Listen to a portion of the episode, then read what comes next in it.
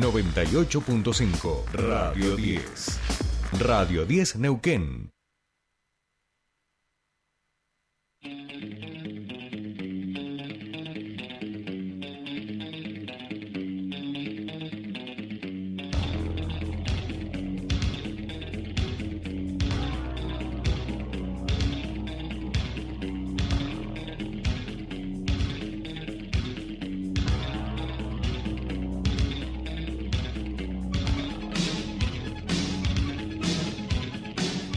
Bien, ya estamos aquí para comenzar nuestro último bloque del día martes que siempre lo dedicamos a la comunicación política en este año tan electoral que nos permita entender algunas cosas, brindar algunas otras herramientas para la ciudadanía y esto lo hacemos por supuesto con nuestro querido Pascual Caliquio que ya nos está escuchando creo que desde Buenos Aires.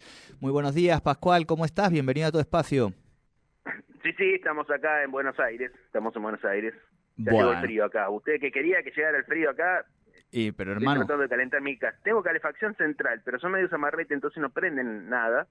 Y entonces ando prendiendo hornallas, buscando alguna estufa vieja. Pero escuchame, hornallas, no, no me digas eso, Pascual, porque te voy a retar ya mismo. Tenés eh, niñas y todo, con las hornallas no, no se calienta uno en la casa, ¿eh? ¿Y con qué quiere que lo caliente? Bueno, bueno, paga calor.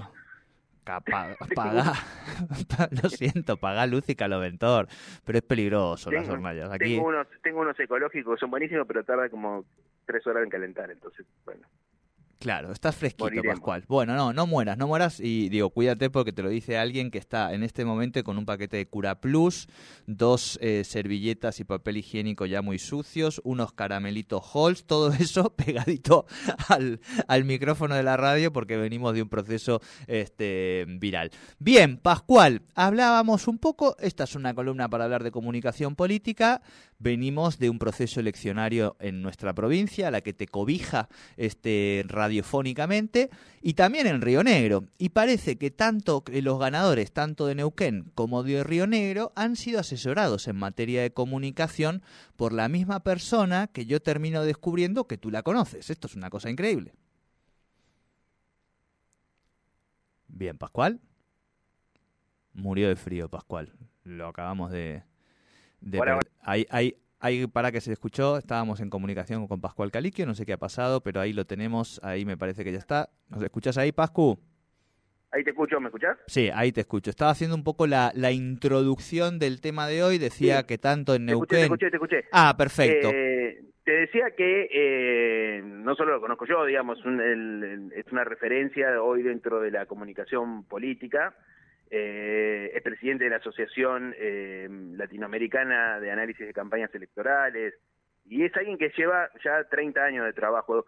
Digo esto porque en un, medio neuquino leí, y él estaba un poco enojado con esto, que eh, decían o hacían referencia a que ambas campañas habían sido de alguna manera conducidas por el gurú de moda de la comunicación política. Y primero supongo que debe molestar mucho que le digan gurú, precisamente muchas veces hemos discutido ese concepto, porque el gurú es como alguien que se la sabe toda, y si hay algo que eh, pues se promueve, que, promueve eh, este Mario Riordra, me, me, me, trago con su nombre, tengo un problema con el nombre. Sí, no, no, es que el eh, apellido es raro.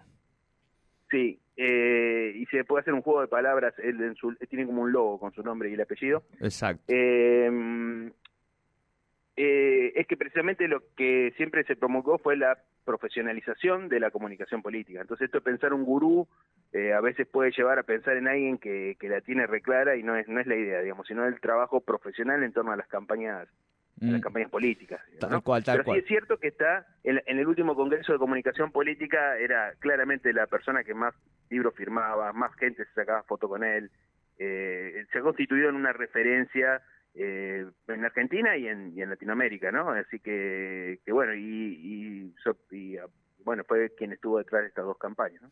Tal cual, tal cual. Eh, y decíamos, en la campaña me parece que de Rolando Figueroa eh, que es la que hemos podido seguir un poquito más, en algunos casos ha tenido eh, como elemento principal, me parece, eh, una cuestión de homogeneización muy clara pero sin pérdida de identidad, digamos, ¿no? De las colectoras, porque creo que en estas elecciones, Pascual, sabrás que cada, cada este, fórmula principal iba con 12 o 13 o 9 o 10 partidos que arriaban.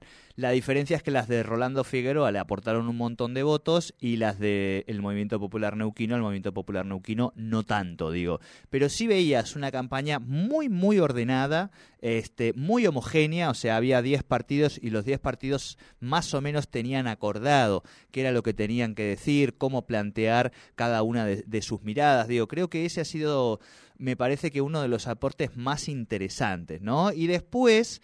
Eh, yo lo he hablado mucho con colegas aquí en relación al último spot que sacó Rolando Figueroa, ese de los últimos dos días, ¿no? Que vos de alguna manera ya estás interpelando por el voto, donde él en un tono misterioso y que por momentos generaba incertidumbre te decía, eh, vota libre y sin miedo, de verdad vota libre y sin miedo, ¿no? Ese fue el último spot que además cuando uno ve eh, los números de la evolución de la campaña vio que mucha del electorado terminó eligiendo su voto hacia Rolando Figueroa en los últimos días pero sí se ha visto, me parece, en ese sentido, una campaña mucho más ordenada, eh, homogénea y con visos muy interesantes. Por ejemplo, en la ciudad de Neuquén vos no, no, veías ningún afiche de Rolando Figueroa, no había, digamos, lo tenían prohibido.